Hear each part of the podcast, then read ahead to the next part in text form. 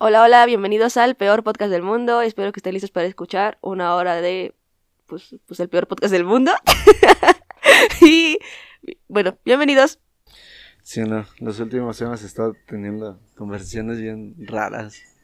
O sea, como muy casual, así muy chill. O sea, tú y yo nos estamos pasando bomba, pero no hemos estado hablando de nada Y la gente. en particular. Ajá. Sí. Ah, que no chequé cuántos tenemos. Pero pues, No han de ser muchos. No, ni yo. Creo que sean muchos. Yo lo escuché, dice el David. No, sí, yo sí lo escuché. Pero bueno, bienvenidos Ah, a el peor podcast del mundo. ¿Por qué me haces esto, animal? ¿Por qué? Estamos. Hablando de especismo. No. Yo usando insultos. Ajá, mira. 12 reproducciones más las de YouTube. Ah. Ay, recuerdo cuando teníamos 100. Ay, sí. Ah, los, los primeros capítulos de mala calidad que hicieron que la gente no nos siguiera escuchando. Ay. Mi sueño de ser famoso se va a la basura. Sí. Ah, Maldita sea. perdón. Ajá. Acomódalo bien. Abre las patas. ¿Recuerdas que tiene que dar de frente a ti? Es que yo no entiendo cómo es de frente a mí. Pues así, así. Ah, este es el frente, este es el frente. Ya, perdón. Ya, No, llevan al revés. Pues así es como estaba. Pues sí, pero lo tienes de lado. O sea, es que lo tienes así. Ah. ¿Ya me vas a dejar de regañar en vivo? Es que siempre haces lo mismo, siempre. Y te avientas 20 minutos con el micrófono chueco. ¿Ya vieron cómo me trata? Ay, ya, no. ya vieron cómo me trata. Ay, pero bueno. Ahora sí, aquí andamos. Otro sábado a las 10 de la mañana. Ahora sí somos los sujetos de la noche. No somos. Batman. Sí, sí, sí, ahorita somos Batman. La semana pasada éramos los sujetos desmañanados. Sí, no, ma, pobrecitos. Sí. Pobrecitos esas personas del pasado, ¿cómo las compadezco? Sí, ¿eh? Pero bueno, estábamos checando de qué íbamos a hablar y me encontré con un tema de estos que tengo anotados en el teléfono que es vivir el duelo del fin de una relación antes de terminar una relación. Y para, pues, se entiende más o menos, pero para las personas que no entiendan a qué me refiero con eso, es como pensar que vas a terminar con alguien, o sea, digamos, tú estás en una relación y llevas mucho tiempo en una relación. O no, llevas poquito. Pero pues cuando dejas... ¿O no? ¿O no? Ay, como tú veas, pero pues puede que te duela dejar una relación o no. O sea, depende si quieres a esa persona o no. Entonces, pues tú estás ahí, bien tranqui, ¿no? Estás ahí todo tranqui, todo cool. Y de la nada ya no quieres estar con esa persona. Bueno, no de la nada. O sea, se van acumulando cosas que te van diciendo, no, es que no, esto no está chido. No, es que ya no quiero estar con esta persona. No, es que pasó esto y pasa esto. Y tienes ese tipo de cosas, ¿no?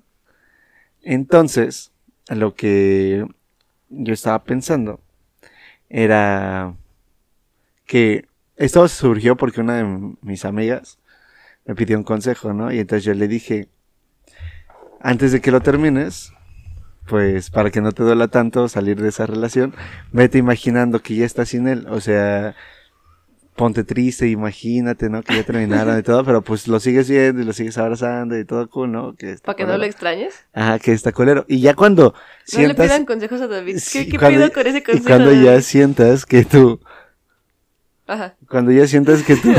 No mames, tenemos ratones en la cocina, güey. Mentira. Tiene ocho años. Es que es mi sobrino, sí. Ajá. Este... Cuando, este, ya no sientas ese miedo de dejarle, o ese miedo de estar sola, o solo, o sole. Oh, Eh, no, Dios mío. Ajá, o solo. Perdón. Bueno, cuando ya no tengas ese miedo de, ah, no, es que, o cuando tú digas, no, sí, ya, ya lo superé, ah, pues lo terminas. Y entonces ya viviste el duelo de una relación antes de terminarlo, entonces cuando terminas tu relación, te ya estás bien tranqui. Ay, no sé, güey. Este, no sé. No sé. No sé, no sé, no me convences. Ahora, por ejemplo, no sé, es que nada más pienso en el pobre Valentín Elizalde y quién fue la persona que le hizo esa pendejada que tú acabas de decir. ¿Qué? ¿Por qué? Para hablar de vete ya, si no encuentras motivos Ah, ok, ok, sí. para seguir con O sea, te llegó esa canción a la mente Sí. con lo que dije. Sí, pues es que sí, sí, me imagino como que una persona, pues así como que, o sea, me imagino que como la persona que que no está pasando el duelo antes de terminar la relación. O sea, como que O sea, que está bien tranqui, ¿no? Tu relación va chido. Como, como el meme del gato, de la película de El Gato, que es como una botarga gigante, que es que me daba Sí, miedo de sí, sí, chiquita sí, y que me sigue dando O miedo sea, hasta dice ahorita. que el gato, pero Ah. ¿qué parte? Así cuando está así como el niño bien a gusto y el gato atrás tratando de pegarle. Ah, Algo así sí. como tú bien feliz en una relación, la persona sintiendo duelo. La persona ya estando en duelo por estar en una relación, este... Aun cuando todavía está contigo, ¿no? O sea, me imagino como ese tipo de cosas, ¿no? O sea, tú estás bien, bien, pues sí, pensando que Sí. están echando ganas, ¿no? Sí, o sea, sí, tú que a pensando que pesar de que tus errores están ahí, le están echando todas las ganas del mundo. Y que Y la otra están- persona ya está llorando en su cama, así sufriendo y lamentándose porque ya va a terminar contigo. Y, Sí. y así de repente, bien tranquilo, el otro día llega y ya terminamos. Así. Entonces, Un día de la nada llega y dice, oye, la verdad quiero que me devuelvas mi sudadera. Ay. ¿Te dijeron eso? No, yo lo apliqué. No, Yo lo apliqué, yo lo apliqué. Ay, es que yo era más culero. Ahorita pues ya no. Pero pues yo era muy culero antes. No, yo quiero que... Y sigo dando esos consejos. Pero sí, o sea, pasó. O sea, este, fue lo que le dije y creo que le está funcionando. Es que no sé si me voy a desviar mucho. Espero que no. Voy a A seguir ver. hablando de este tipo de cosas, ¿no? Sí. Aquí voy con mi, con mis chairadas. Es que sí, yo creo que el amor romántico, güey, Ajá. este, nos pone como... ah, es que como una promesa. Es- sí, es, es, es como una promesa de, de felicidad eterna. ¿No? O sea, Sí. de, de una relación larga y duradera en la que el amor va a estar siempre presente y, la, y que vamos a poder salir adelante y estar juntas, juntos, juntes toda la vida. Ajá. ¿No? O sea, es como esa, esa búsqueda. O sea, De la o sea, felicidad. Ajá, aunque no, ajá, digamos, películas. ajá. sí. Pero, o sea, en- de alguna manera la gente, o sea, empieza una relación con la esperanza de que dure muchísimo tiempo. Y de alguna manera también creemos que las relaciones que valen más son las relaciones que más tiempo han durado. ¿No? O sea, Sí, cuando- usualmente se cree que mientras más tiempo, más amor y... Ajá. O sea, cuando vemos, Ajá. no sé, por ejemplo, los abuelitos que hacen sus bodas de oro o sus bodas de plata, o sea, que, bueno, no, las bodas de plata no son tan abuelitos, pero sus bodas de oro ya son como muy abuelitos. Sí, ya, 50 años. Este, 50 años casados. juntos, ¿no? O sea, como que se festejan porque es como, wow, ¿no? O sea, se piensa que realmente han tenido una vida en pareja que es envidiable. O sea, se, se piensa que... Cuando en realidad no. ¿Qué estaba? Bueno, volvemos después de una parada técnica. Que no se nos haga costumbre hacer paradas técnicas, se me hace muy fácil. No, perdónenme. Pero bueno, o sea, no fue por nuestra culpa. Son factores externos a nosotros dos que no podemos controlar. Pero estabas en que... No mames. A ver, les voy a contar, porque la neta estoy emputado. O sea, aquí en la casa tenemos, este, donde grabamos, vive con nosotros uno de nuestros sobrinos, hijo de uno de nuestros primos. Y pues, el niño es eh, chido, no, la neta no me cae mal, no es tan mal por, no es mal portado. onda, eh. Solamente pues es niño, o sea, se entiende, ¿no? Pero pues nosotros tenemos cosas que hacer, como por ejemplo hoy grabar, o por ejemplo luego yo estoy trabajando, porque para las personas que no sepan, yo hago home office. Después trabajo desde acá y luego es como, oye, mira, mira, y yo soy una reunión del, del trabajo. Es como, ah, pero bueno, ¿no? O sea, y se entiende porque es niño y no tiene mucha atención y la única atención que le damos somos mi hermana y yo. O sea, eh, nos siente como sus hermanos. Yo creo que sí. Pero la neta yo a veces sí lo trato medio feo, como por ejemplo ahorita, porque al principio yo le dije, o sea, se le dijo que tenemos cosas que hacer y que no puede estar aquí con nosotros porque pues no, hace mucho ruido y no es Es un... muy ruidoso. Ajá, no es un niño que sepa estar quieto. Es que se le olvida, o sea, lo intenta como por tres minutos. Sí. Lo intenta lo in- y lo entiendo. O sea, lo entiendo mucho, no sé por qué me, me, me, me cuesta, no me cuesta trabajo reflejarme en él. Porque, o sea, sí, de repente dice, sí, sí, sí, ya, ya, me, me voy a enfocar, no voy a hacer ruido, me voy a sentar aquí y voy a estar calladito. Y se aburre, o sea, como que su cabeza, su, su límite como de estar tranquilo son dos, tres minutos, entonces ya después de un momento, pues ya empieza, oye, oye, y es que, y esto, y entonces, o sea, Sí, y habla mucho. yo soy muy parecida a David y David los se les puede corroborar. O sea, cuando David está ocupado, yo también soy de llegar a preguntarle sí. cosas o enseñarle cosas o hablarle de cualquier. O sea, Y, o sea, y, por ejemplo, cuando no estoy haciendo nada, No ahí está, nada más así. Llevan así como que la contrataron en mi vida para... los contrataron para estar ahí cuando estoy haciendo cosas. Ah, porque me pongo a ver TikToks y yo empiezo a hablar. Ay, luego fíjate que hoy me pasó. Y ya, ¿no? Y les dejo el teléfono y se pone a ver el suyo. Así, güey, qué pedo. Entonces, pues, pasó ahorita que mi sobrino quería ver la tele porque grabamos donde está la tele. Y pues yo le dije que no. Y luego quería ver videos y se compró apenas unos audífonos porque pues el niño tiene bastante dinero para ser un niño. Porque pues le dan dinero. Y este... Gana mejor que yo. Sí, gana más que tú. Y sin hacer nada. Por jugar Free Fire. Este, y se compró sus audífonos, pero pues son Bluetooth. Y aparte de que, de que le quedan enormes, no sabe utilizarlos porque no sabe leer. Bien. David que mandó a mi sobrino. Sí, y aquí haciéndole un. Fundando ro- al un niño de roast. ocho. Un roast yourself. Un roast. Le estoy haciendo un roast. party, David. Ajá, le estoy haciendo un roast a mi sobrino. No mames. Le voy a poner así el capítulo del roast a mi sobrino. Y entonces el muy culero, pues se pone a hacer ruido y luego apareció un video en TikTok. Y decía, este video dura, este video dura dos segundos. Y ya, y esta, era un loop interminable. Porque, pues así es TikTok, pero era un loop de dos segundos. Ese video dura dos segundos, ese video dura dos segundos. Y así, Y por eso le pusimos pausa porque empezó eso y sí empezó esa mamada y ese ahí. inevitablemente yo me río, la verdad, a mí sí me causa gracia, a David le enoja bastante. Sí, es que me enoja mucho que Lo interrumpamos. No, deja tú que me interrumpan, o sea, uno trata de ser claro y de ser bonita persona y de no tratar culero a las personas. Es como, oye, espérame tantito. Pero la gente ocupado". no se deja. Sí, no mames. Yo luego así estoy bien tranqui y me empiezan a hablar y es como, oye, espérame tantito. Ahorita te contesto. Y, ah, sí, sí, sí. Como que la gente se desespera y se enoja o algo y es como, güey, ¿qué pedo? No, no, no, no eres mi principal atención. Y yo sí soy mucho de gestionar mucho mi atención hacia las personas y las cosas. O sea, yo sí pongo como jerarquías del momento. O sea, porque, por ejemplo, si estoy hablando contigo y me marcan del trabajo, no me voy a contestar al trabajo porque pues en mi jerarquía del momento tú estás primero porque estás aquí, ¿no? Al frente de mí. Y aparte de eso, pues estamos haciendo algo que ya tenemos planeado.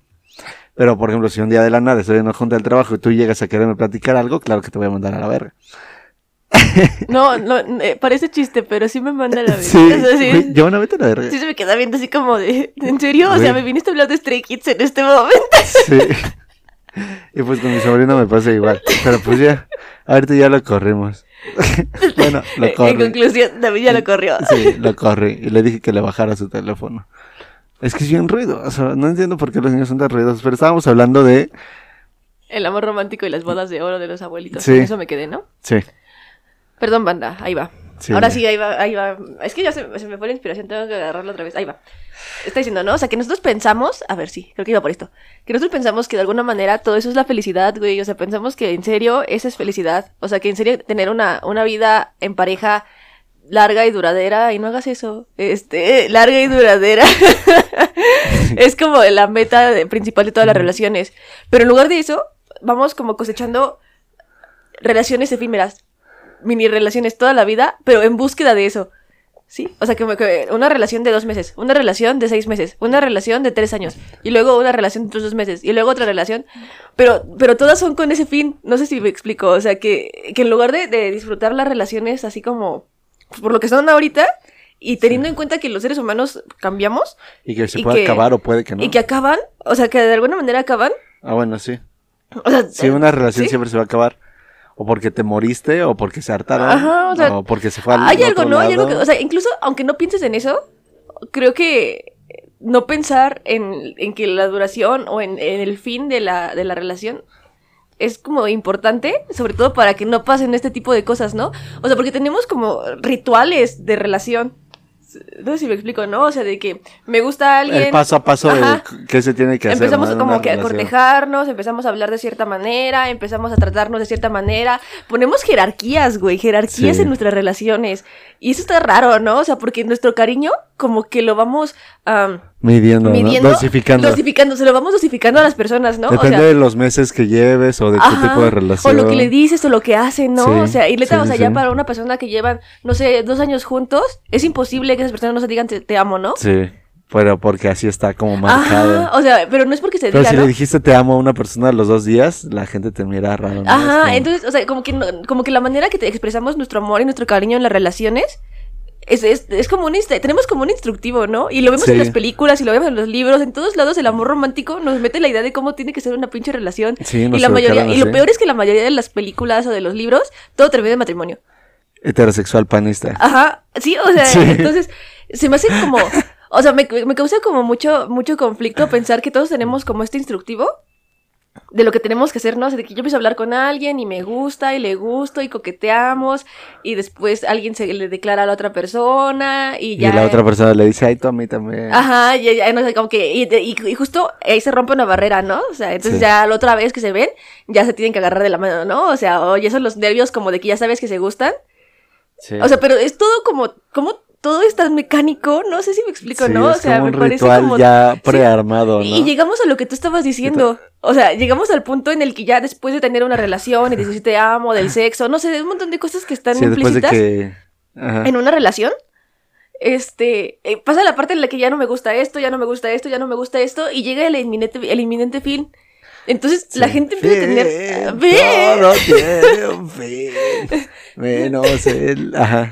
Pero, o sea, y entonces justamente eso te hace llevar a ti, a, como a estos atajos. O sea, esto es un atajo que tú tienes Sí. para, para ese caminito que tenemos. Life hack. Ajá, o sea, es, es que es así como que un, un atajo que tomas en este, en este, en este paso a paso de la vida amorosa Ajá. que nos vamos planteando. Romántica. Ajá, romántica.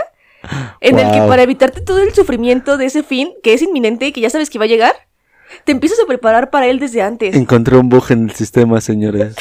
Eso. Como Ajá. yo con la escuela. Este, entonces, sí se me hace como, como problemático, no porque no, no, o sea, yo sé que pasa, ¿no? Y que probablemente las personas que no van a salir del amor romántico porque es doloroso y difícil, como Sí. casi de todo de lo que yo hablo en este podcast. Sí. Eh, o sea, como que es, es- es difícil pensar el amor romántico como algo que nos está destruyendo, ¿no? Y que nos está de alguna manera haciendo que nos relacionemos de maneras extrañas y que nuestras relaciones nos duelan. Sí. Este, pero. Pues también lleva relaciones de poder, lleva todo lo que lleva. ah, Es que eso es un desmadre. Las o sea, jerarquías las también, ¿no? O jerarquías, sea, o que sea, quién es el alfa y quién es el beta de la relación. el omega. Este. Ah, sí. O sea, en serio, o sea, literalmente te llevan a, a estructuras grandes como el patriarcado. Sí. esta estructura romántica de alguna manera sí nos tiene atados en un sistema en el que, no sé, o sea, por ejemplo, las infidelidades Ajá. son... este, pude ver como algo se rompió en mis ojos. o sea, son como claras, existen, comunes, incluso son normalizadas, incluso son perdonadas, ¿no? O sea, neta, todos sabemos que este tipo de cosas pasan en todas las relaciones. Es- es- Bueno, tal vez no en todas. en casi todas. Pero hacemos la pantalla de que no. Ajá, pero pensamos que no es así. Ajá, O sea, y pensamos que no. Y que son muy pocas las relaciones que tienen esta fidelidad. Y que, son muy- que no tienen infidelidades. Ah. Entonces, o sea, que las relaciones perfectas las tienen, ¿no? O si, por ejemplo, si alguna persona ahorita llega y dice, no, la mía no, entonces tú no eres el infiel de tu relación, hermano. es el otro, aguas. No, o sea, es que no, no quiero hablar de ese tipo de cosas, ¿no? es pendejo. Estoy hablando seriamente, David. Yo también. No, es muy en serio, o sea, si tú en tu relación dices, no, yo jamás le haría eso, entonces es la otra persona. quiero, decir, quiero, no, quiero pensar que todavía hay personas que, aunque instintivamente sientan deseo por otras personas, Sí, porque sí. o sea, porque eso, es- obvio, o sea, Puede. la mayoría Sí, puede las- pasar. o sea, aceptando así como las personas asexuales y a las personas románticas y ese tipo de disidencias, pues yo creo que este, una persona que entra dentro de lo común en, en el espectro este de- relacional, Relacionar romántico. ah, de relaciones románticas, heterosexuales, cis, O no. o no. Pues, no, es que incluso, es que incluso las personas homosexuales Sí. replicamos este sistema Sí. heterosexual. Sí. O sea, y es- y sistema es- patriarcal, ¿no? De Ajá. educación romántica. Y es que incluso llegamos a lo que hablamos en un podcast pasado, en el que hablábamos de quién es el hombre de la relación. Ah, sí. O sea, es justamente por ese tipo de cosas, ¿no? O sea, replicamos de alguna manera este sistema, este caminito que nos han llevado, Sí. ¿no? Entonces alguien tiene que tomar ciertos roles, si alguien toma otros roles. Sí, y- o sea, por ejemplo, tú agarras unos de canela y yo agarro unos glaseados. Extrañé a Ana ahorita. Ay, con sí, su- y a con sus Vicky roles con de sus canela. roles de canela. Ah. Qué rico, son los roles de mi mejor amiga y su prima. Sí, ellas, Saludos. ellas son muy buenas reposteras. Pero bueno, Sí, está- ah. agarran un rol en- dentro de la relación. Y de o- alguna manera se crean De sentido figurativo, ¿no? De un sí, sentido no roles literal. de canela. Sí. Entonces, siento que, o sea, que lo que tú estás hablando ahorita es como un hack. Es como un hack ah, medio culero. Sí, sí, sí es. Sí, en esta, en esta relación, en ese tipo de relaciones, ¿no? Y tú en lugar de, de buscar salir, porque tú ya captaste el problema, ¿no? O sea, como diseñador ya tienes acá, ya, ya, ya visualizaste el problema, Sí. ya, ya sabes que está mal ahí. O sea, Pero mi pero tu solución, solución- no está tan chida. Ajá, tu solución en lugar de, de tratar como de solucionarlo realmente es meter la tierra abajo de la alfombra. ¿Sí me Sí, explico? Sí, o sea, sí. el, sufrimiento todavía está ahí, o sea, todavía... Es como querer cerrar los ojos, ¿no? Para no ver la basura. Cuando estás viendo una película de terror y tienes los ojos cerrados, pero estás viendo las manos, tap- los ojos cerrados, los ojos tapados con las manos y tienes un cachito viendo, ¿sí? Sí. O sea, es que, ¿sabes? O sea, estás viendo, sabes qué va a pasar, sabes que te vas a espantar. Esta metáfora me gustó porque sí es cierto, o sea, sabes que va a pasar y, y no lo puedes evitar y tampoco puedes dejar de ver. Y aunque no veas realmente, o sea, que te tapes los ojos completamente, ahí están esos nervios en ti de que sabes qué va a pasar, Sí. ¿sí? Entonces, siento que, ay, es que es muy difícil. Entonces estás diciendo que el amor es como una película de terror. No. El amor romántico sí. Así se descontextualiza algo yo. Sí. Ah, El amor es como el amor romántico es como una película. No, así es cuando los, eh, los periodistas así amarillistas llegan a las entrevistas. Entonces estás diciendo esto. Sí. Oh, Ah, no, pero sí le hacen. David periodista amarillista. Sí, yo podría descontextualizar algo ahorita. Te estoy diciendo que el amor es como una película de terror. No, güey, pero yo creo que o sea, más que empezar a, a tener ese tipo de hacks que todos tenemos, ¿no? O sea, creo que todos hemos tenido relaciones románticas, creo que es como muy poca la gente que no que ha salido como de esta norma. Sí. Entonces yo creo que todos tenemos como hacks, ¿no? O sea, para saber o para no saber cosas de las relaciones. Sí. O sea, todos, todos hemos mentido, to- a todos nos han mentido, todos hemos... eh, escondido algo. Ajá, o no sé, fingido que nos gusta algo para gustarle a alguien más, o sea, Mm, sí, yo Sí. aplicaba mucho esa. Era como... Bueno, esta, la verdad, les voy a pasar uno de mis hacks que funciona para ligar. en el amor neta. romántico, pero no le hagan caso porque el amor romántico... Pero sí funciona. Si les interesa el amor romántico, funciona. Te fijas en las historias de la persona que te gusta. Si es una persona, de- eso aplica para personas con cualquier gusto, con cualquiera de los gustos. Entonces, tú usualmente de la persona que te gusta o haces dos cosas, o la o le ignoras completamente o ves sus historias constantemente. Sí, en Insta o en Facebook o en donde sea, ¿no? Si es que se tienen. Y entonces, pues tú ahí tienes que andar checando qué es lo que más le gusta. Si le gustan mucho los dibujos, o por ejemplo, funciona mucho con personas de películas o, personas de música. Pues ya, ¿no? Tú te fijas, ah, no, pues es que puso esta canción en su historia. Entonces tú la apuntas por ahí o te la quedas grabada en la mente y así. Y un día así de la nada, te tienes que cerciorar que esa persona también vea tus historias. Entonces ya, ¿no? Dejas pasar unas semanas y entonces tú también subes una historia con esa canción. Entonces la persona va a decir, ah, mira, también le gusta esa canción. No, es que la gente hace eso. Sí. Y entonces, Miedo. no- o por ejemplo, pasa también con las películas. Yo no sé ligar, entonces este Puede de cosas pasar me con las películas mucho. también. Ajá. Entonces, digamos que una persona pone esas publicaciones de. Pon algo que me encanta. Entonces, pues ya ahí están sus verdaderos amigos, sus amistades más cercanas, poniendo Yo. cosas que les encantan. Mis amigas me ponen yo. pero no, pero no solamente, o sea, pon cinco cosas, ¿no? De Ajá, esas sí. publicaciones. Y entonces, pues ya, ¿no? Y estás ahí y es como. Ok, entonces le gustan los Minions, las licuachelas y ese tipo de cosas, ¿no? En las películas, no sé, les, le gusta Harry Potter. Entonces ya tú ahí te agarras. Las y películas de Robbie Williams. Ajá. Entonces, pues ya, ¿no? Entonces tú de la nada empiezas a poner ¿Por qué Fotos de Robin Williams en tus historias. Williams en mi cabeza. O así, entonces pues, sí funciona, la neta sí funciona, porque o sea, lo que también tenemos mucho en este paso a paso del amor romántico es que tienen que tener cosas en común. Nos lo han enseñado Sí. así, porque es como también hay muchas personas que se van por la esa parte de tener como una pareja contraria a, a ti para poder conocer cosas nuevas y eso también está chido, pero pues no salen del paso a paso del amor romántico tampoco, ¿no? Es como es como el paso este, alterno a los primeros pasos, A ¿no? mí, por ejemplo, lo que me pasa es que David, este es tu manual de ser un simp. Este es, el, este es el manual de David para ser El un manual simp. del simp. No, no soy un simp. No, pero pues casi casi, ¿no? O sea, porque así que como que a alguien a tal punto de conocer exactamente cuáles son sus gustos y después fingir que también le gustan. Eh, o eso- no, eso- eso es muy o no, no, no, no, no, no, porque por ejemplo no finges, no siempre finges. O no finges, sino que externas que también te gustan. Son, como que son cosas que te gustan. Porque por ejemplo tú siempre vas a poner, no, pues que me encanta el hombre araña, ¿no? Y a esa persona no le gusta el hombre araña. Pero por ejemplo a esa persona le gusta mucho The Neighborhood. Y a mí me mama The Neighborhood. No lo externo tanto. Pero es como, ah, ok, pues lo voy a empezar a poner yo también. Porque también, si intentas fingir y hacerte experto de algo en lo que no, pues no está chido. O sea, ahí sí también, eso no está chido. O sea, por ejemplo, si a ti no te gusta Pokémon y a esa persona le mama Pokémon y sabe todos los Pokémones, no vas a poder, este,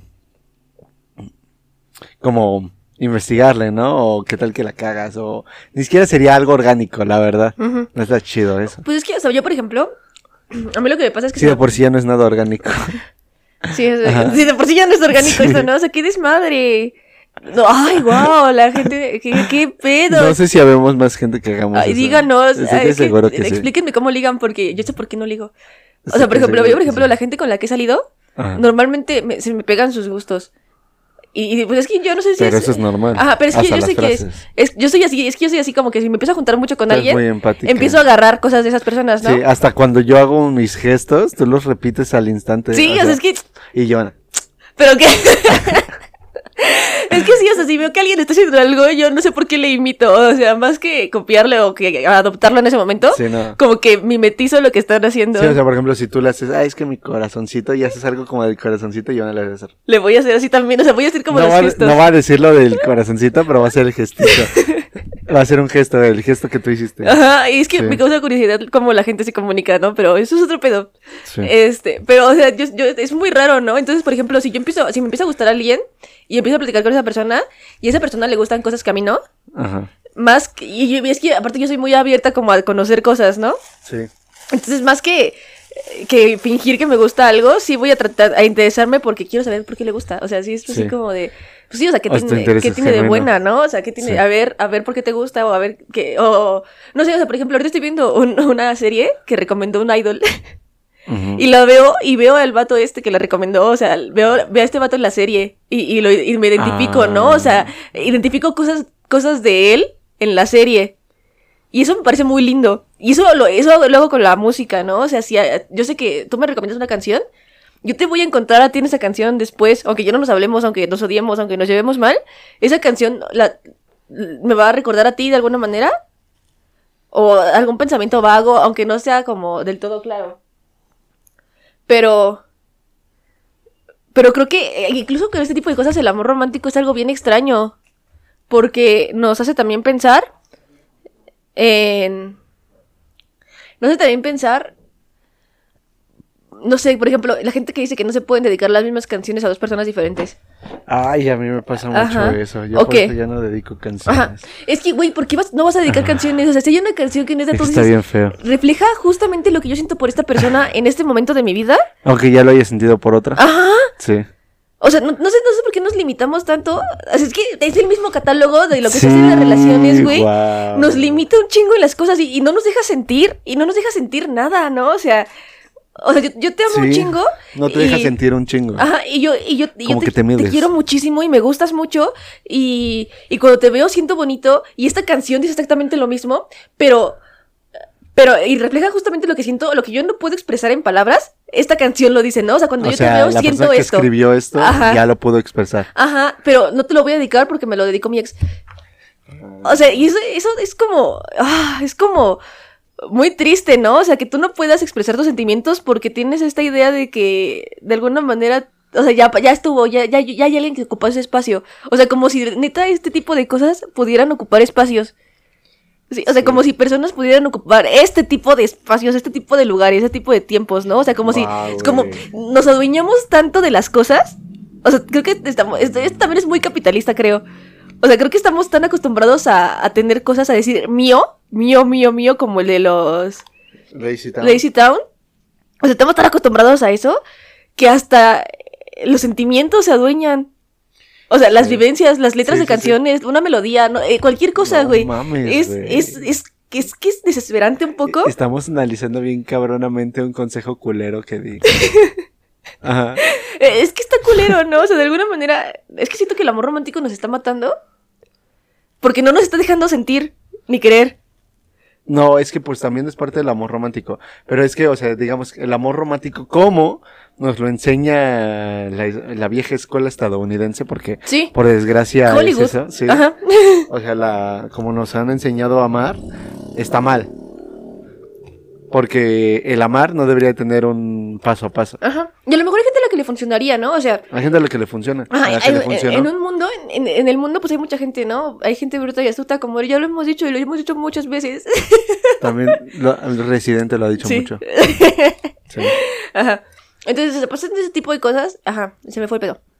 Ajá, en el mundo hay mucha gente, ¿no? Y a lo mejor hay gente a la que este modelo de, de relaciones, pues se ajustan hacia ellos, ¿no? O sea, pues, no voy a decir que está mal para todo el mundo. Pero ya que todos tratemos de ajustarnos a este modelo relacional en todas las relaciones que, ten- que tenemos, o sea, to- con todos los vínculos que tenemos, los jerarquicemos así como de mi pareja. Y luego van mis hijos. Sí, porque es lo más importante, Sí. ¿no? O sea, mi pareja y luego mis hijos. Luego mi mamá. Y luego mi familia, ¿no? Mi Ajá. familia cercana. Ajá. Mi mamá, mi hermano, la gente que vive conmigo, ¿no? Sí. Así, o sea, como la gente cercana, muy cercana. Hay gente que no vive con sus papás, pero tiene un tío que es muy querido, ¿no? Sí. Entonces, y luego ya van los amigos. Y a cada uno de ellos se le da un tipo de amor diferente. También, ¿Sí? sí. Entonces, y de todas maneras, si mis amigas, si yo tengo una relación y mis amigas me piden salir, yo pongo por encima mi relación. Yo. Sí, eh, entonces, o si, o si me, o me enojo, si mi pareja pone por encima otro tipo de relaciones Ajá. que sobre mí. Y eso también lo vemos, no sé, cuando hablamos de la mamá y de la nueva, de la novia, ¿no? Sí, o por ejemplo, que se usa como chantaje. Ajá, o sea, que tú todavía estás atado a tu cordón umbilical. Que lo dicen mucho en las series estas que de mi abuelita. Sí. O en la Rosa de Guadalupe. Ajá, eh, es que es como... Es que tienes mamitis. Ajá, es que tenemos jerarquizados nuestros quereres. Sí. Me gusta decir quereres. Sí, o, sea, o nuestros amores. Entonces no podemos, no podemos sentir más de lo que se debe sentir. O sea, yo no puedo decirle a mi novio, a mi novia, que, que amo a mi mejor amiga. Porque luego, luego se... Ay, Ajá, no. o que la, la amo más que a él, ¿no? O sea, incluso decir ese tipo de cosas. O que Sí. de alguna manera mi relación con ella es diferente. Y que no voy a dejarla de lado por un vato o por una morra. Sí, por alguien más, ¿no? Ajá. Sí. Entonces, eh, siento que este, este, el amor romántico justamente nos hace también eso. O sea, queremos a medias en medida de las jerarquías que le pones. Verga, güey. O no sé. o no. ¿O no? ¿O no? ¿Qué prefieres? ¿Tener 300 millones de pesos después porque te pagaron por haberte comido un trozo de popó de orangután del zoológico Chapultepec hecho a las 3 de la tarde de un 18 de julio del 2022, domingo? ¿O no? Así me escuché ahorita. Sí, así te fue como mucho texto. Bueno, en general yo siento que es muy difícil eh, tratar de pensar en el amor romántico de otras maneras. Pero también siento que estamos muy cercanos a los dolores que este amor nos, nos ocasiona. Porque, no sé, hay gente que... O sea, que neta está, entre la espada y la pared por escoger entre una relación y su familia. Sí. ¿Sí? O sea, que sí, la familia vivimos muy cerca. La familia les pone una traba porque esa relación no les gusta y esa relación les pone una traba porque su familia no les termina de convencer, ¿no? Y la- esta persona no se puede partir en dos y escoger qué querer, ¿no? O se parte en dos y esco- o, se- o se- escoge un lado y el otro queda desahuciado. Sí. Entonces, O terminas esa relación y te quedas bien con tu familia o mandas a la verga a tu familia y te vas a tu relación. ajá, pero es porque todo el sistema, o sea, no, no, no podemos echarle la culpa a ninguno de los dos, a ninguno de los dos lados, ni siquiera a esa persona ni nada, o sea, le- creo que le- A ninguno de los tres lados. No le podemos echar la culpa a nadie porque es todo un sistema que te hace pensar que las cosas funcionan así. O sea, nos ponen, pues sí, o sea, escoger uno u otro. Sí. Y la vida es eso, ¿no? Es, es como un versus. Es blanco o negro. Ajá, entonces tienes que... o Y ese es un sesgo cogni- cognitivo. Ajá, y te ponen, te ponen entre dos cosas y tú tienes que escoger a huevo una. Sí. Y lo que escoges es lo que más amas. Según, y- ajá. O lo que te hace mejor o lo que más te conviene. Ajá, Porque entonces... también hay veces que no escoge lo que más amas. No. Lo que más le conviene. Pero es que es todo un desastre. Es, es que todo, es todo un desmadre, todo un desmadre. O sea, es que empezar a pensar este tipo de cosas me pone mal. Sí, te pone triste. O sea, Mejor. no, no, no me pone triste, o sea, creo que me pone a pensar en mi tipo de relaciones, ¿no? O sea, porque, por ejemplo, desde que empiezo a pensar este tipo de cosas, veo que yo descuido, por ejemplo, a algunas de mis amigas y a otras no tanto. Porque las tienes jerarquizadas. No porque las tenga jerarquizadas, porque seguimos entrando en estos modelos en los que yo me tengo que dar el tiempo para una cosa u otra. Y también, por ejemplo, no sé, cuando, cuando empiezas una relación con una persona dentro de este tipo de amor romántico, se tiene la idea de que eh, entras a romper la jerarquía de esta persona Sí, ¿no? y te pones en un lugar más Tienes que importante. ser la persona más importante de la vida de esa persona. O sea, o ese es tu, tu Eh, que- objetivo. Ajá. Y, y- y- y no sé, creo que eso causa muchos problemas. Sí, creo que el amor romántico nos causa un chingo de problemas Sí. Como está hecho, sí. en la manera de relacionarnos. Porque, por ejemplo, yo he estado. No sé, supongo que también es muy difícil, ¿no? Hablar. La- por ejemplo, sí. las, las, este. No sé, la, anarquía relacional es. es interesante, pero también me parece que es igual ¿qué que, que la anarquía política. Ah, Sí. O sea, es, es como una utopía. ajá. Pero- sí, pues sí. O sea, pero eh, creo que al menos es que hablar de esto de responsabilidad afectiva está como muy de moda. Pero no, no creo que podamos hablar de responsabilidad afectiva sin tratar de romper estas jerarquías que nos ca- causa el amor romántico y la monogamia. Ajá. Y no estoy diciendo como que la poligamia significa tener un chingo de relaciones o relacionarte af- sexoafectivamente con cualquier persona o con un montón de personas. Pero creo que una parte importante de la poligamia es, es romper estas jerarquías Sí, y estos En estigmas que se relaciones. tiene del amor ro- Ajá. romántico. O sea, tú- tú no Porque puedes- tener una relación romántica en una relación poligámica. Sí, no, no, es que justamente eso entra también en una... Es que siento que es como una... ¿Ves que hay como progres de izquierda y progres de derecha? Sí.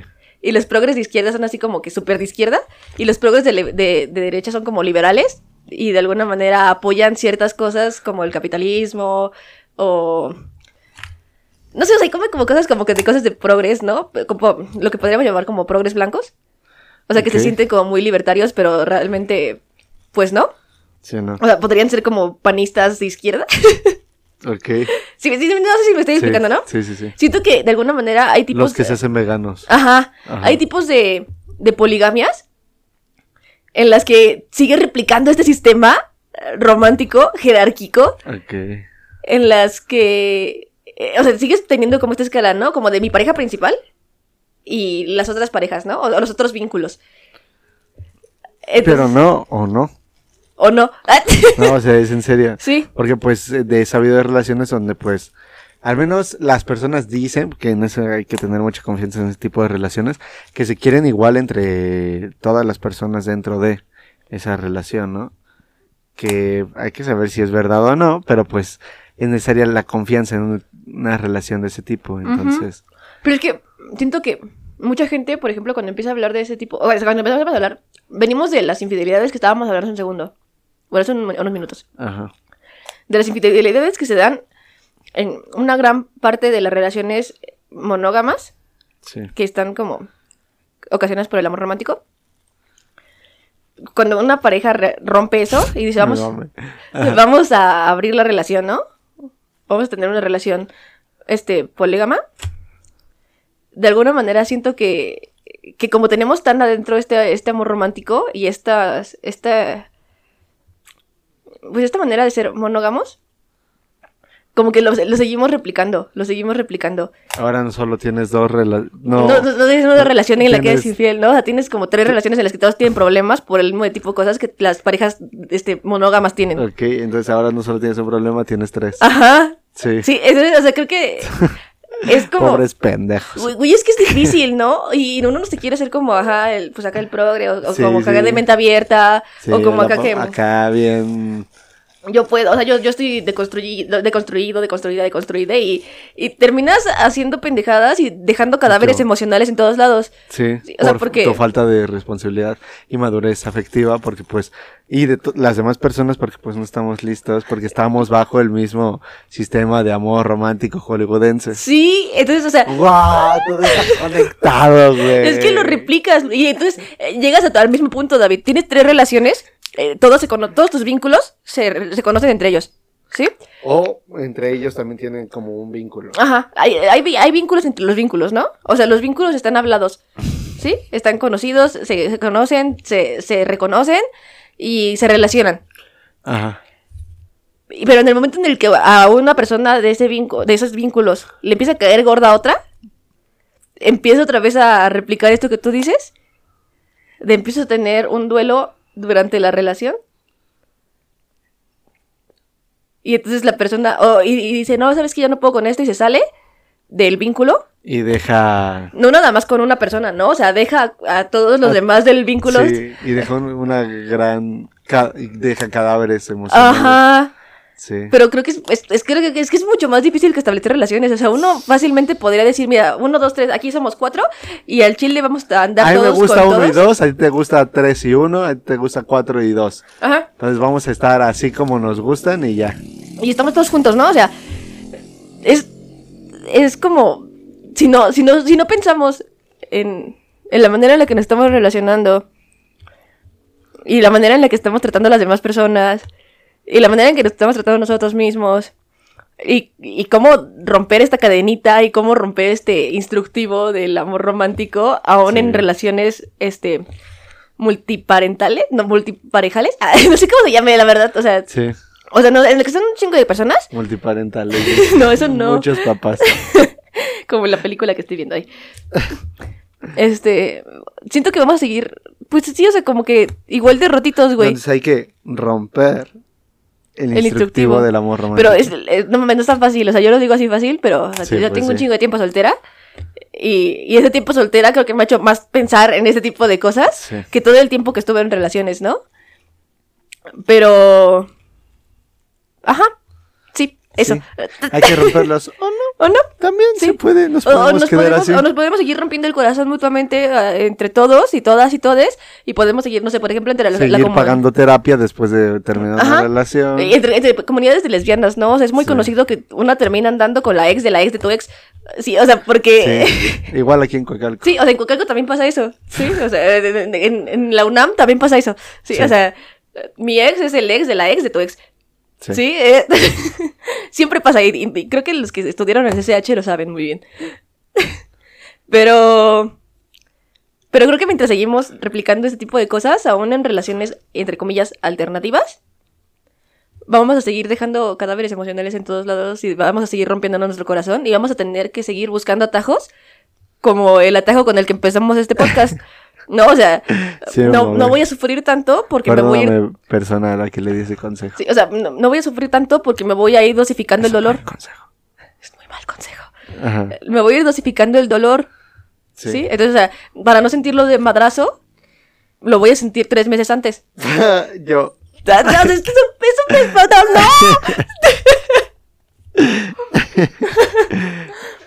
o sea, es que sí, ay, no sé, no sé. Eso no O es sea, probablemente hacerlo sea mucho más difícil. O sea, porque no te voy a negar que también me ha pasado. O sea, que ya después como... Es que hay una canción... Es que desde que empezamos este podcast tengo una canción en la punta de la lengua. Pero ya me la llené de ajonjolí, no me acuerdo. Chale. Este... Ahora ya eres una micha. Pero es que, ay, es que, ah, es que hay una canción que justamente dice eso, ¿no? Algo como de que vamos a empezar a terminar o algo así. A ver. Vamos a Es una banda de rock contemporáneo mexicano. no, esa no es exactamente la manera en la que lo dice. Ter- Lástima que terminó en... No me cantes esta canción. ¿Por qué? A ver, acá, amigos, les voy a contar un trauma en lo que David busca la canción. Yo siempre he hablado muy rápido y cuando me emociono tartamudeo. Güey, eres porque... Güey, en la primaria me cantaban esa canción ¿Por cuando qué? terminaba de participar en clase. No, amor. Y luego preguntan por qué tengo traumas. ¿No, verdad? No. La voy a buscar y la voy a subir a mis historias. Si alguien quiere ver, pues síganme Sí. y vea mis historias todos los días. No subo nada interesante. Nada más subes fotos tuyas en el trabajo. Sí, porque me aburro. Y también vayan a verme al trabajo porque, porque me siento sola. porque David ya no va a verme al trabajo. No, ya no. Che trabajo, gente. Entonces, pues eso. ¿Quieres cambiar de tema? Creo Ah, que ya justo hablé un chingo. No, sí estuvo padre. Este. quería hablar de, o sea, también hablando de relaciones y cosas así, y hablando de sentimientos, lo que pasa cuando a ti te cancelan un plan. ¿Qué pasa por tu mente? Así cuando tú vas a... A mí me cae que me cancelen planes. Así, me zurra. Para mí es lo peor que me puede pasar. Y más si es con cualquier mamada. Y el otro día me puse a pensarlo y hasta retuiteé un tweet, obviamente, que decía algo así. y es que yo prefiero que me digan que no, que no se va a hacer o que no va a pasar nada, a que me salgan con pretextos a la mera hora. O que me salgan con pretextos en ese momento de hacer algo, ¿no? De empezar a quedar, a hacer algo, de que, ah, vamos a hacer esto, vamos a salir, o no sé, vamos a hacer este proyecto, o X cosa. Y que las personas te empiecen a poner pretextos, es como, mejor dime que no. Ah, vamos a empezar al revés, porque te quiero preguntar. ¿Tú por qué cancelas planes? Ah, ok, ¿yo por qué cancelo planes? ¿O tú cancelas ah. planes? Trato de no hacerlo, porque me voy a ser una persona que se compromete con lo que dice. Y ahora vamos a empezar al revés. Porque... Ajá. Entonces trata de no cancelar planes. O sea, por ejemplo, si yo ya quedé contigo, quedé, quedé contigo. No, si ya quedé, o sea, esto me pasa mucho cuando voy a salir con amigos o con amigas. O por ejemplo, cuando estoy soltero y voy a ligar. Y sales, ¿no? Con personas con las que estás ligando y es como así vamos a hacer esto. Ya. Replicando sus conductos del amor romántico.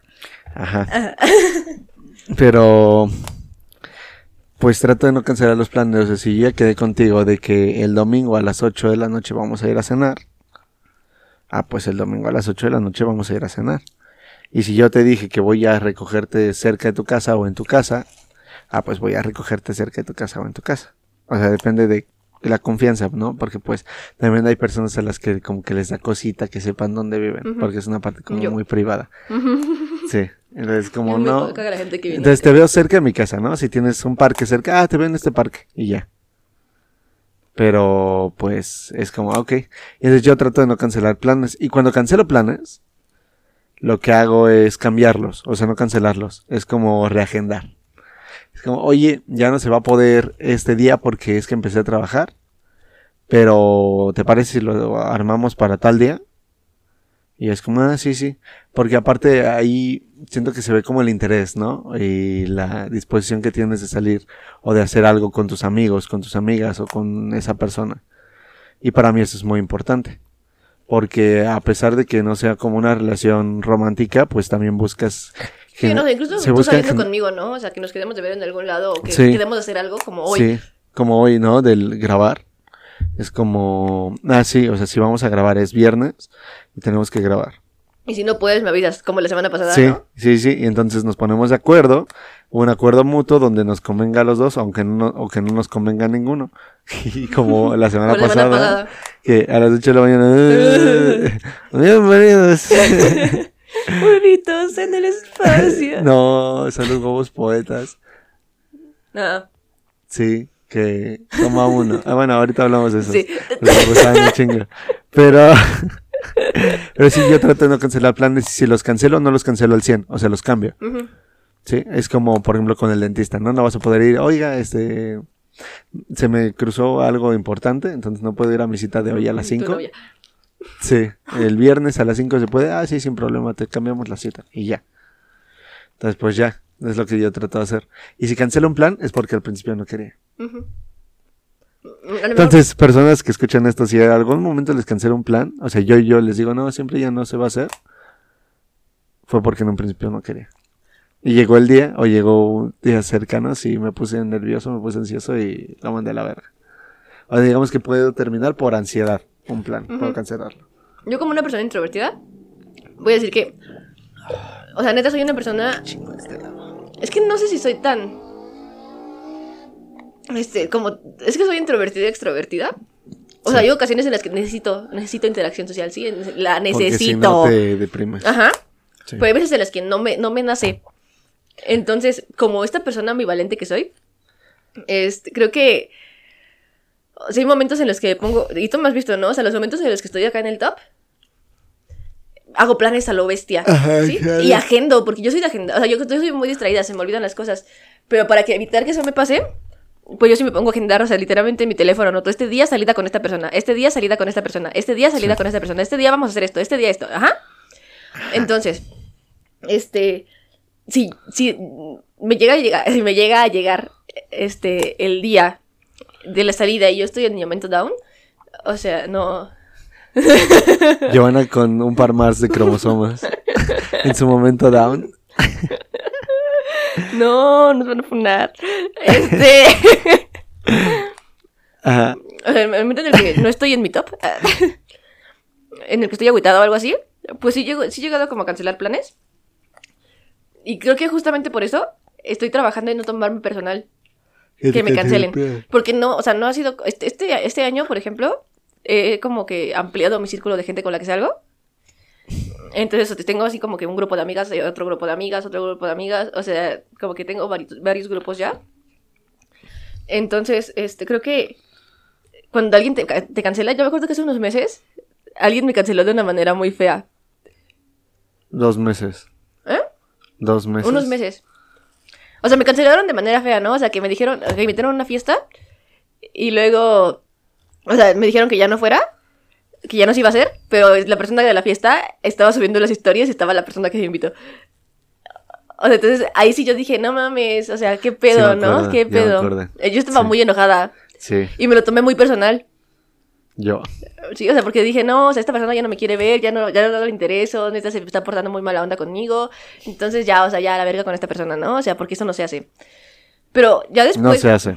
preguntando, o sea, ya hablando, y de qué pasó, ya este, tuve como una explicación, una explicación que me pareció bastante, pues, normal, ¿no? O sea, válida, dentro de lo que cabe.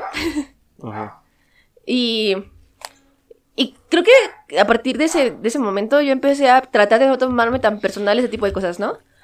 O sea, incluso si fuera personal y es una persona que, que me invita a algún lugar y que después ya no quiere que vaya, pero que me dice que si quiere seguir conservando mi, mi amistad o su vínculo conmigo.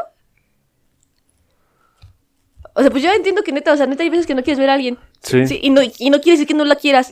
Sí, sí, sí. Sí, o sea, tú, tú cuando cancelas tus planes porque no tienes ganas Sí, de ir. porque no te quiero. Ajá, pero no es porque no me quieras o porque Sí, no, ¿no? quieres a la persona. Solamente no quiero. Ajá, entonces creo que nos ayudaría mucho no tomarnos personal las cosas, ¿no? O sea, tan personales, o sea, decir, bueno, o sea, probablemente dije algo que le molestó y ya dijo, esto güey no lo quiero volver a ver ahorita en estos días, ¿no? O sea, hasta que se me pase el enojo, Sí. hasta que podamos hablarlo en otra situación.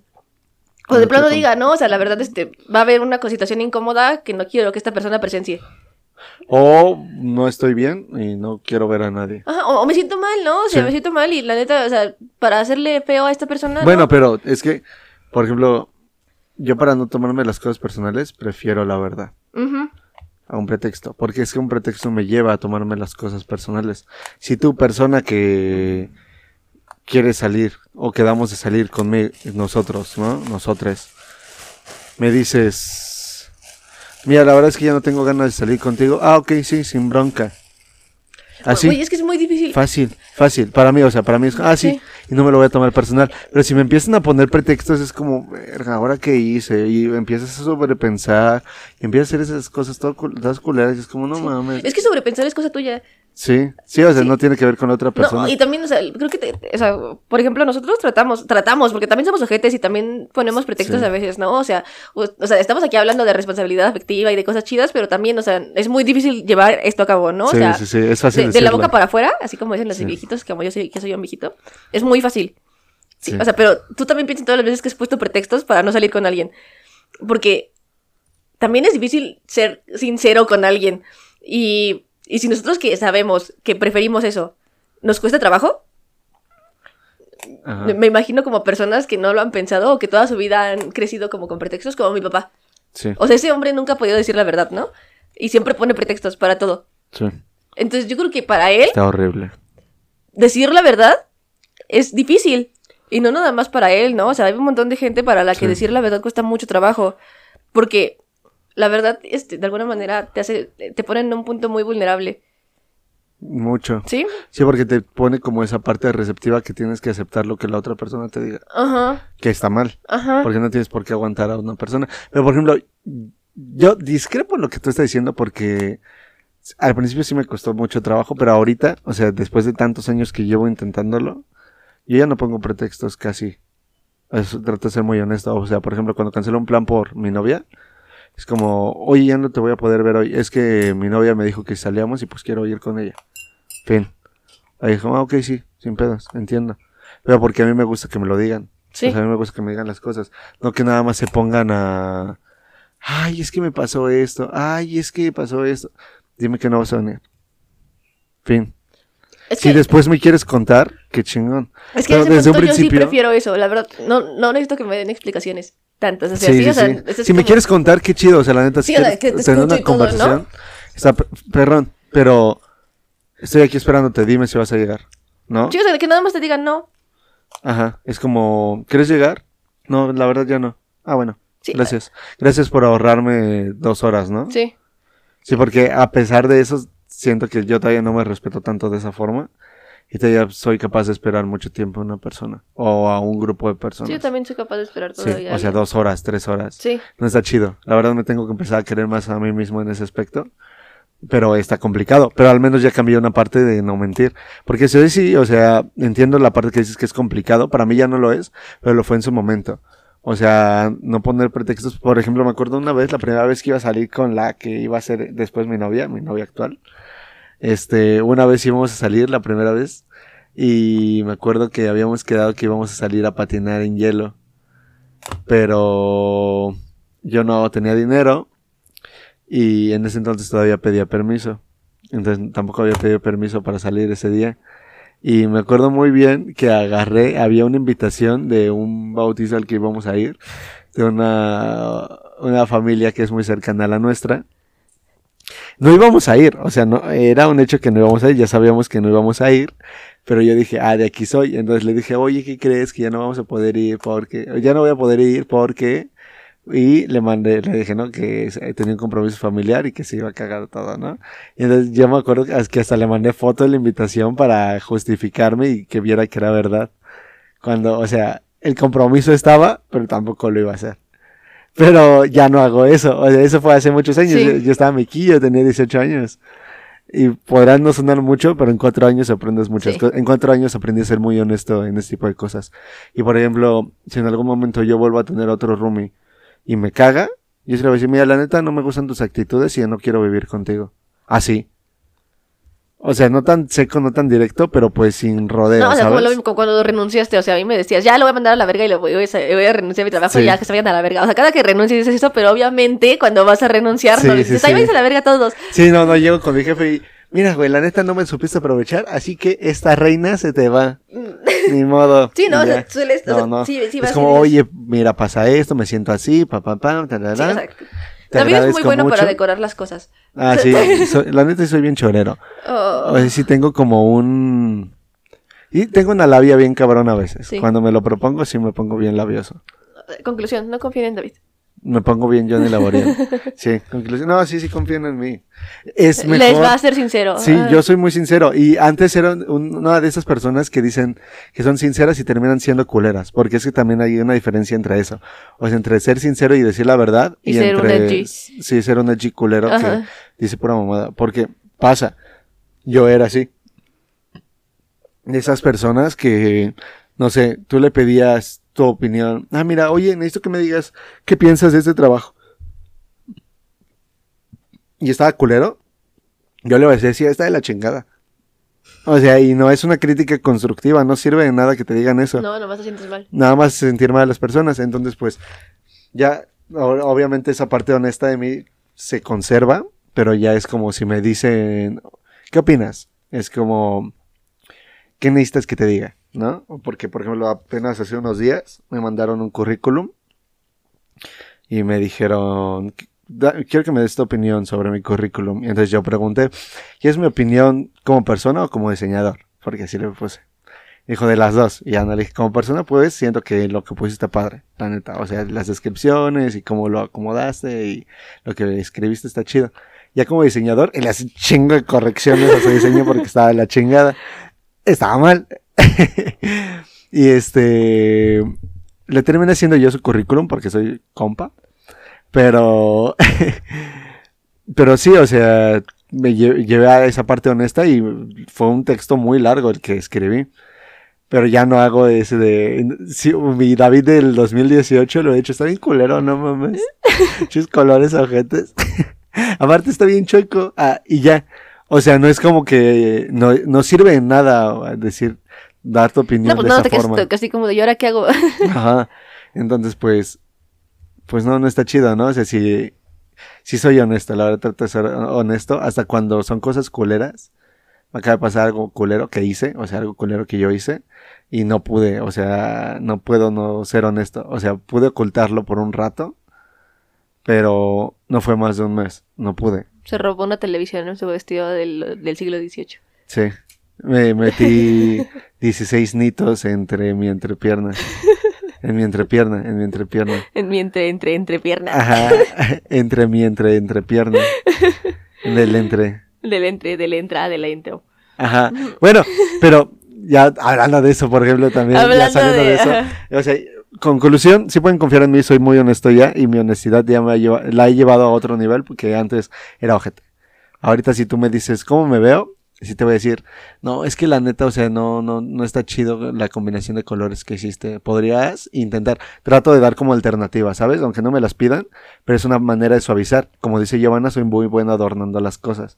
Entonces, o bueno, las palabras. Entonces trato de suavizarlo, ¿no? Como te digo lo malo primero y después te digo una posible solución para que no te sientas mal o para que no se te cierre el mundo, porque a muchas personas cuando le dicen, no, es que no, no está chido, era la única opción que tenían y no se les va a ocurrir nada sí, más. ves que yo me agüito. Si alguien me dice nada más, ¿no? Sí. Es como... Sí, sí, y por ejemplo, cuando tú me preguntas de alguno de tus ovnis que no me gustan, es como, "P- podrías ponerte mejor esto. Y tú, ah, sí, ¿verdad? Y ya, ¿no? O, oh, no, no, no, no me gusta. Así, ¿no? Sí. Pero, pues ya trato de hacerlo. y Entonces, David me pues, dice, no, no, no me gusta. Yo digo, ah, va. Y se Ah, va así. se, se viste igual. Sí. Pero eh, ya hablando de la- los robos en los vestidos del siglo 300, ¿Del siglo 300? sí. No hemos llegado, pero seguramente esos humanos Van a seguir van a- robando. van a seguir robando. Si tienen agua. Ahora van a robar agua. Sí. Va a ser como en Mad Max. No manches, estaba viendo la. Perdón. Estaba viendo Mad Max. No, como siempre. No, estaba viendo Love, Death and Robot. Love, Death and Robots. Ajá. Y hay, es, es como una- un capítulo de un mundo posapocalíptico que se llama Un albino en el desierto. Un albino en el desierto. Ajá, es de, es de la segunda temporada. Y tienen. ¿Y si es un albino? Sí, y está en el desierto. Blanquito. Ajá. Sí, Gasparín. sí, se llama. ¿Cómo se Snow. Ok. Este. Bueno, pero product. lo que iba a hablar era que ah, tienen como una, un tubo así gigante en medio del desierto, que es como una cárcel. Le da el sol todo el día, sin nada de acceso al agua. Y ahí tienen a una persona que dice ladrón de agua. No, que está bien culero. O sea, no, no voy a hablar del resto del capítulo, está muy bueno. Eh, La verdad, convencen a David de que vea Love, Death and Robots, porque no mames, es una serie espectacular de mis series favoritas en el mundo. Ok, sí. Entonces, Sí, sí. Este. y, no, y no se va a tardar nada, los capítulos duran un poquito, pero sí vamos a terminar robando agua y nos van a terminar encerrando en tubos gigantes Sí, en medio vamos del a desierto. terminar matando al dueño de Bonafont. Ay, ojalá, pronto. a los dueños de Coca-Cola. Este, pero bueno, eh, el otro día vi un video de una persona robando en un centro comercial. Pues que a mí me sorprende la capacidad que tienen de esconder las cosas entre su ropa. Está bien cabrón. O sea, de verdad, yo admiro a esas personas porque tú dices, no, pues que no sé, se robó un pan bimbo y lleva 16 panes, 16 paquetes de pan bimbo. No es el caso. Pero pues si son así, o sea, si es así, el robo que se avientan, o sea, no es como que nada se roben una cosa, ¿no? O es como agarraron a una persona que llevaba 36 paquetes de galletas Marías entre su ropa. Güey, ¿cómo le hacen? Sí. güey, ¿cómo le hacen, no? Yo una vez agarré un pelón pelo rico. Ah, yo. O sea, para los que no son de México, eh, este es como un dulce de tamarindo que tiene como un. Está un- durísimo. Ajá, pero tiene como un sistema este muy Mal innovador. Porque es como un, un traste sobre otro traste. Es como una Sí, como. una prensa. Ajá. Es una prensa de plástico. Y, y le, apachurras y va saliendo por afuera, por arriba y por encima pelón pelo rico porque, Porque parece que es el pelo. cabello. Ajá, Sí, como el del- cabello de- de, la- de una persona. Sí. Ajá.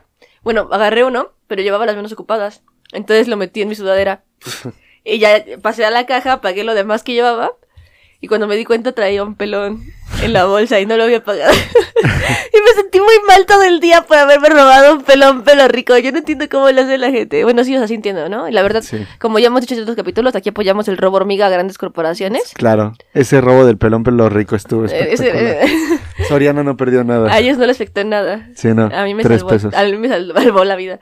Sí. Bueno, no, pero sí, sí se entiende, ¿no? sí, sí, pero Eh, Pero sí, yo también, el otro día, ves que yo trabajo enfrente de un, como a tres casas de una bodega horrera, de un mini bodega horrera. Y el otro día llegó un señor y hay carros estacionados enfrente de donde yo trabajo. Se escondió entre dos de esos carros y de su pantalón empezó a sacar despensa, güey. no, eso se lo había llevado. Sí, de ahí de la, del, del mini bodega horrera. O sea, se empezó a sacar así como que de un montón de cosas. Y no, o sea, no era una cosa y su pantalón no era como muy bombacho ni muy aguado. O sea, en serio, empezó a sacar cosas y las empezó a meter en una bolsa, en una bolsa de plástico que llevaba en la bolsa del pantalón. Eh, se llevaba la bolsa de la bolsa. Ajá, empezó a meter las Ajá. cosas así. Y No ya, y yo dije, wow, ¿cómo le hizo para Qué cargar tantas robo. cosas? Ajá. Y yo entiendo, ¿no? O sea, probablemente o, o tienes la necesidad, una necesidad muy cabrona, o eres muy codo, o odias a Horrera. O eres que le... No, O melómano. No, melómano es que escuchan mucha música, ¿no? ¿Melómano? Sí. No mames, que los melómanos son los que escuchan mucha Es música. que- sí, búscalo, neta. A ver, neta, melómano. carnal, neta. Melómano, melómano. Ah, sí. wow. eres, o eres melómana y, como escuchas mucha música te lleva un grado de euforia espectacular, un grado de euforia muy cabrón. Como te la pasas comprando te viniles, ya, ro- te alcanza Para tu despensa. Entonces te ves en la penosa necesidad de robarle a la bodeguita Herrera Express. Sí, Sí. de viaducto. Así compraste un CD autografiado viniles. Ese señor con sus viniles en su casa. que usa audífonos de ultra mega alta calidad Sí, sí, sí, unos. que yo no le alcanzó, pues, se gastó toda su quincena Sí, en se eso. gastó 14 mil pesos en unos mensualidad audífonos de de estudio. Spotify. 14 mil 150, entonces. Ay, me estoy riendo mucho, ayuda. Ajá, y no le alcanzó para sus despensas. Bueno, pero el sí es que hay necesidades, ¿no? Hay diferentes cosas por las. Hay cleptómanos, por los que pueda robar. Pero roban, ¿no? Es el chiste. Sí, entonces, yo, yo cuando lo vi, de verdad, más que sorprenderme por el robo, me sorprendí por la habilidad. Es que sí, ¿cómo le hacen? Yo no puedo ni cargar tres cosas en mi mano. Y esa gente, neta, es sorprendente la manera en la que lo hace. No, es- Uy, imagínate cuántos viniles se podría imagínate que, se, que es un cleptómano de mix-up. Entonces se lleva 30 viniles de Harry Styles entre sus pantalones. ¿Cleptómano melómano? Un melómano cleptómano. Y tú así de, ¿cuál es cuál? Se robó un CD de los de 10 pesos del tianguis. Los mejores éxitos del momento. Shark DJ. En MP3. Yo cuando, Yo persona, soy el jefe de... cuando una persona sigue mi playlist de Spotify, Ah, yo, sí. Shark DJ. Qué buena mezcla me acabo de aventar. Bueno, pero ¿qué onda con esas personas, no? Ah, o sea, sí. y hay muchos videos donde los queman. O sea, Literalmente. tienen un nombre, no. Tienen un nombre para este tipo de personas. Ya tienen un nombre para identificarles. Pero el chiste es Juan. que como que los ven por cámaras y ya después en línea de cajas, como pues se pasan por ahí, pagan, no sé, dos, tres cosas, como llevan con el pelón pelo rico. y se llevan lo demás. Pues obviamente las cámaras les vieron. No siempre pasa, no siempre identifican a las personas. Pero pues Sí, les vieron, sí. ¿no? Ahí guardándose una Sol Brand en sus pantalones. ¿Habrá, habrá un programa de Discovery Home and Health en el que...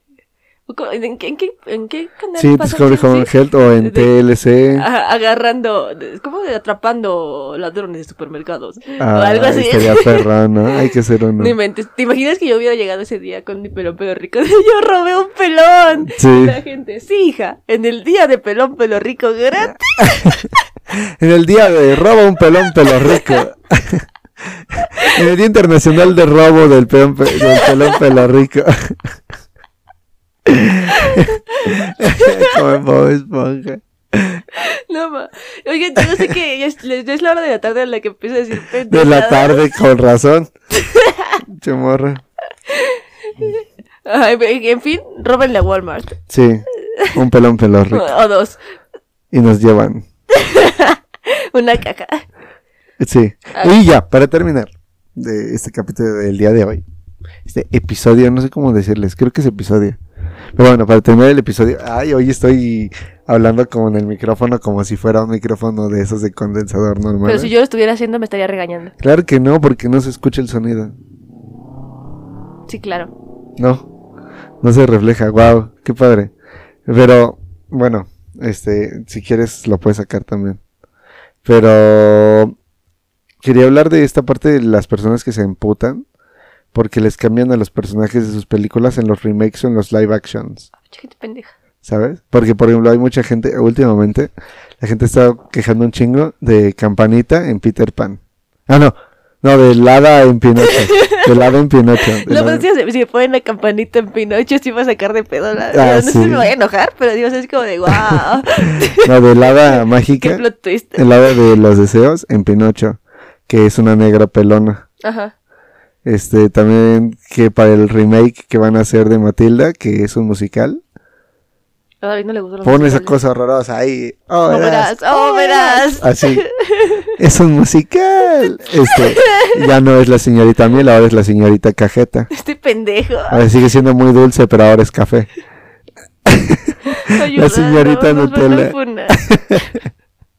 la señorita, es la señorita Nutella. Sí. Dulce de leche. Sí, la señorita Coca-Cola. Bueno. Ya, ya quemaste el chiste. Sí, ya la Pero eh, la cosa está en que la gente se emputa, ¿no? Por ejemplo, también con el live action que van a hacer con Monster High. ¿Tú qué opinas con esas personas, no? O sea, porque para mí, los blancos en Hollywood tienen una deuda histórica con los negros. Cabrona. Entonces, que le estén dando tantos papeles, aunque sea una inclusión forzada, aunque sea como meter... Forzada? Sí, sí, o sea, aunque la gente diga que es inclusión forzada o que lo están haciendo para vender más, sea la razón que sea por la que lo están haciendo, la neta que chingón que le están dando papeles a personas negras, ¿no? Porque se lo deben. Es una deuda histórica. Es que, o sea, sabemos que las personas negras tienen dos o tres tipos de papeles en las películas hollywoodenses y no nada más en las películas hollywoodenses. O sea, creo que en, la literatura, en un chingo de lugares, sí, este, también del arte, teatro, ¿no? Eh, del arte incluso, o sea, pinturas, tienen como papeles muy específicos. O sea, neta, no, no, no habíamos visto una mujer negra que fuera tan tan buena como la señorita Miel, o sea, a lo mejor sí la hemos visto en otros, en otros papeles, pero me estoy hablando así como en general de la cultura pop. Sí. Ajá, este, o sea que no, no, no es tan común ver, ver a una mujer negra en el papel de una mujer tan buena. Sí. ¿Sí? Y que no sea. De una buena maestra. ¿No? O sea, que no es así como que la, la nana, la sirvienta, ¿no? O sea, la cuidadora que se encarga de criar a los niños blancos, de las, de, la familia blanca adinerada. Sí.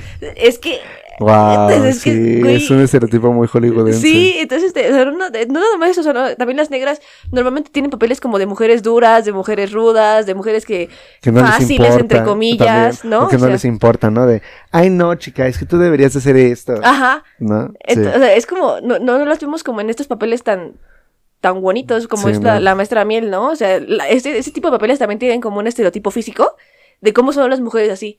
Sí, O sea, y, cómo se visten y cómo se ven, ¿no? O sea, hasta el punto, hasta el punto que en la vida real, neta pensamos que una mujer de cabello con corte de honguito, pero un buff largo, ¿no? Y vestidos de flores, es el ser más dulce del mundo, ¿no? Sí. con poco maquillaje o maquillaje natural. Y pensamos que todo lo contrario, o sea, que una persona que se super maquilla y que se tiñe el cabello y que se usa tacones. Que usa botas grandes. Ajá, o sea, no puede ser amable o no puede ser así de cariñosa. Pero, o sea, eso no quiere decir que las demás personas no lo puedan ser. sí.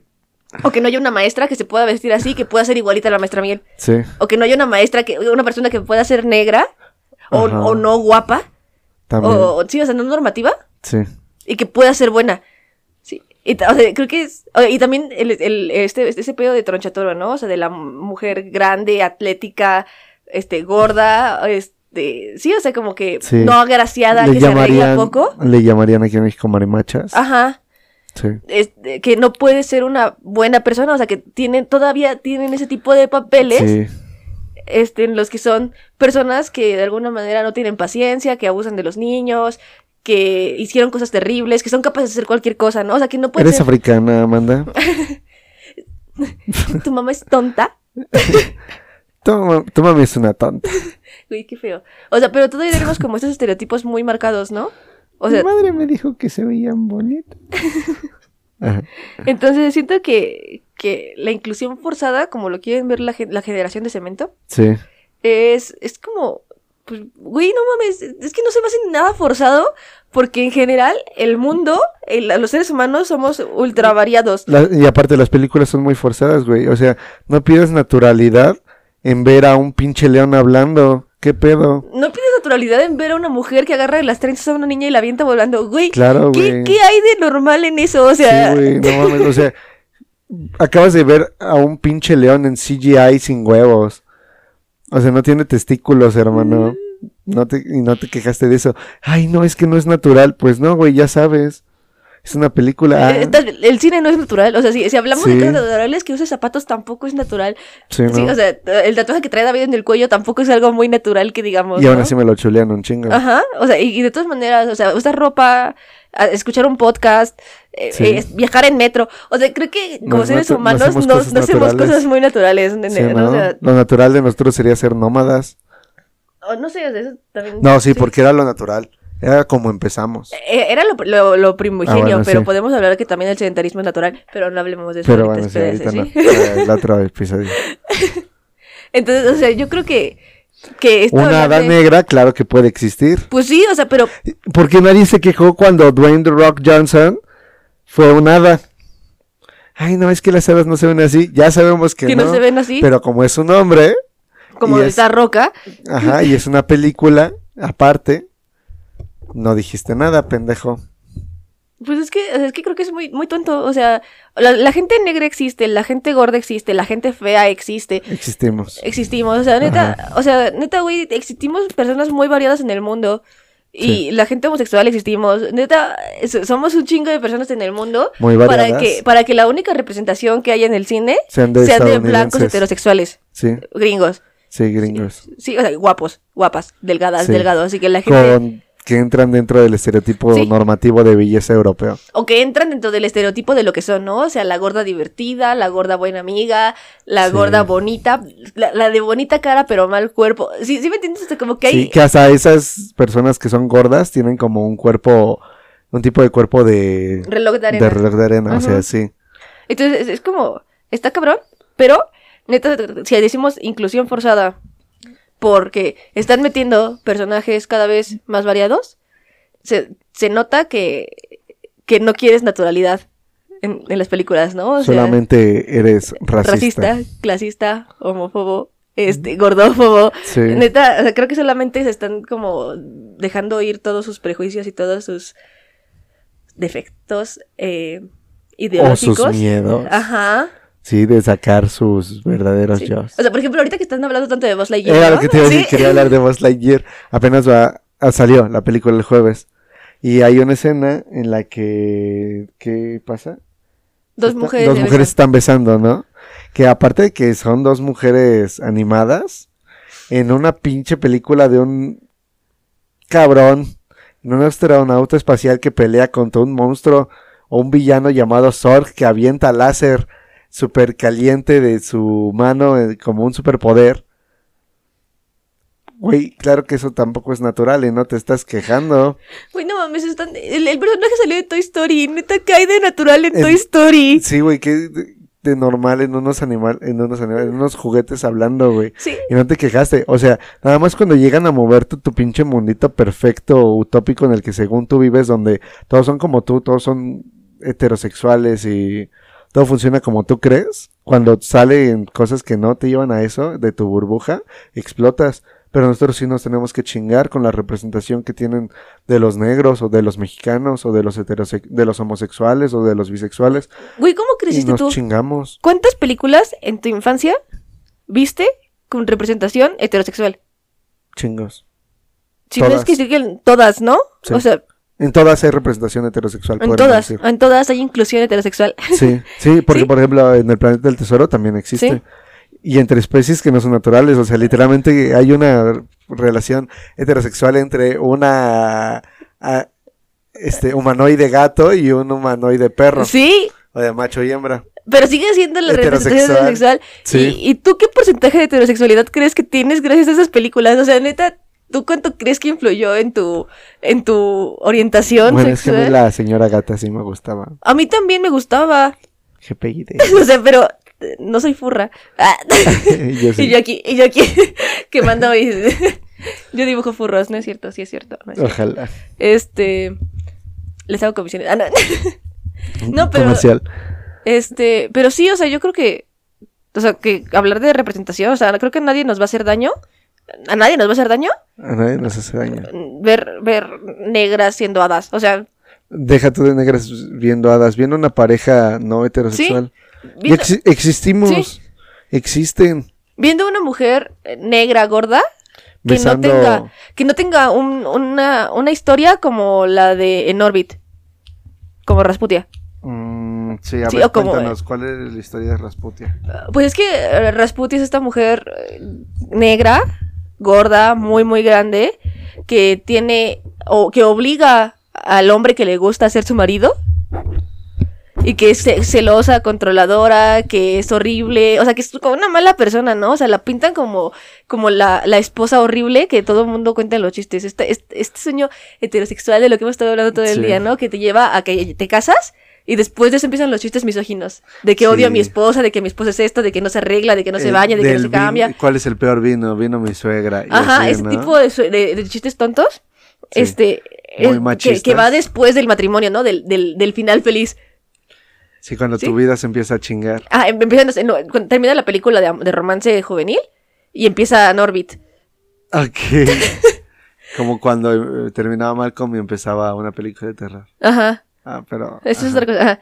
Pero, o sea, el- En el creo que eh, la representación que se tiene, ¿no? En, en mi abuela es un peligro, ¿no? O sea, que también es como esta mujer negra grande que es como jefa de, de- de familia, pero es una persona grosera y es una persona que eh, ataca a las demás personas, ese tipo de cosas. Sí. Entonces, o sea, creo que, creo que de nada nos... Por por ejemplo, acabo de ver la última temporada de Sex Education y ahí la representación de personas me parece que por mucho que la gente quiera decir que son muy forzadas, me parecen muy naturales. O sea, neta, esta... Se me olvidan sus nombres, la neta. Pero hay una chica que es negra, que es gorda y que es muy inteligente, güey. Muy inteligente. Y la verdad la ponen como... Como una... La chupamedias. Al principio en algunas partes. Pero después se da cuenta de que ella realmente hace lo que cree correcto. Y también le ponen una pareja que no es la típica pareja que le ponen a este tipo de chicas. Sí, ¿no? Que son igual que un negro nerd igual. Ajá. No, o sea, le- les ponen intereses románticos que pues nos enseñan que puede haber variedad, ¿no? Que o sea, existen, que ajá. ¿no? O sea, que es una realidad. O sea, a esta morra le puede gustar el güey basquetbolista típico también. O también le puede gustar el güey, no sé, X, que pasa como un extra en la serie. Sí. Entonces, Sí. o sea, a, a ella le gusta un vato que está obsesionado con lo, con lo medieval. Mm. Pero, o sea, Y existen, ¿no? sí. Pero normalmente esa parte de la sociedad no tiene tanta representación y si las tienes de, eh, con una connotación burlesca. Sí, no, y, y aquí el chavo lo ponen súper guapo y aparte, o sea, como que sí es muy intenso y la chava esta piensa en terminar con él porque es muy intenso. Pero no lo ponen así como que en otras series, no sé, como en My Mad Fat Diary, en el que el, el chico guapo le está haciendo un favor a la chava gorda. No, O sea, ese, ese tipo de representaciones me parecen muchísimo peor que neta poner Sí. cosas que son naturales, güey. O sea, que neta cualquier persona se puede enamorar de otra persona. Güey, tú escribes lo que va a ser tu personaje y ya después dejas que cualquier persona lo haga. Sí. Fin. Y es que incluso que le Porque, quieras o sea, son actuaciones. Sí, o dicen que le, qui- le quieran poner como características. Neta, creo que seguirnos llevando por estereotipos, lo único que ha hecho es ponernos a nosotros como individuos, individuos, individuos, una máscara de lo que debemos ser. Sí. Chale. Pero ¿cuánto tiempo llevamos hablando? Y ahí vamos un ratote. Yo siento que, o sea, bueno, como conclusión, inclusión forzada o no, es una deuda histórica que se tiene con este tipo de personas, con los asiáticos, con los negros, con los mexicanos, Con los latinos, en fin. con los Ajá. latinos, o sea, es una deuda histórica. Con las se- mujeres, con... Sí. Sí, con lo, con la comunidad LGBT y QQQ más, con todes.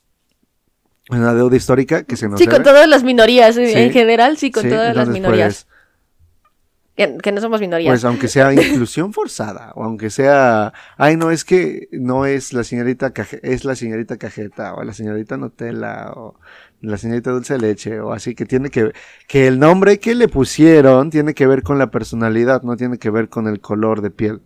Ojo ahí, personas pendejas. O sea, si investigas la historia de la escritura de Matilda, porque pues Matilda es un libro. ¿Ya leíste Matilda? ¿Ah? ¿Ya leíste Matilda? No, pero leí esa parte, ¿no? Porque Pero leí la sinapsis. me- no, me puse a investigar.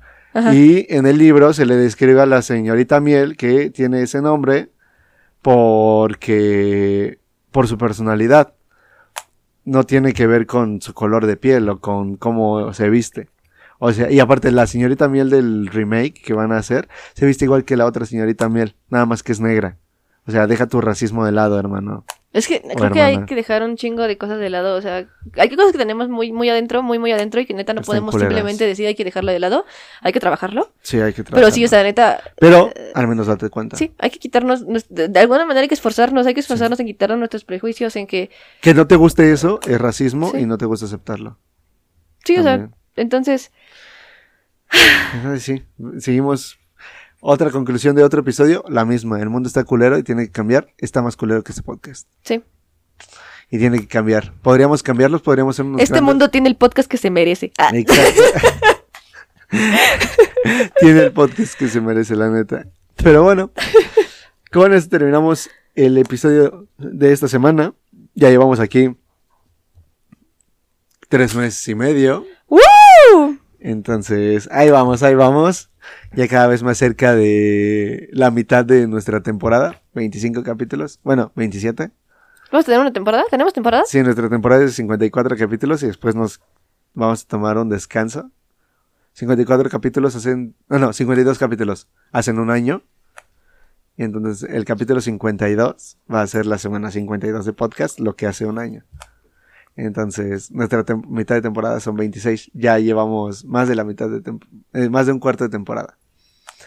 Entonces, ahí vamos, ¿eh? Pero bueno, Pero bueno, este esperamos que les haya gustado y nos vemos en el siguiente episodio de la siguiente semana. chao, chao, saludos, un Bye. beso gigante. En el ano. Adiós. Ah. Ay, ¿Ya acabó? ya, ya acabó. ¿Estamos en vivo? padre. ¿Estamos en vivo? ¿Estás grabando? hey, buenas. Gracias por llegar hasta acá.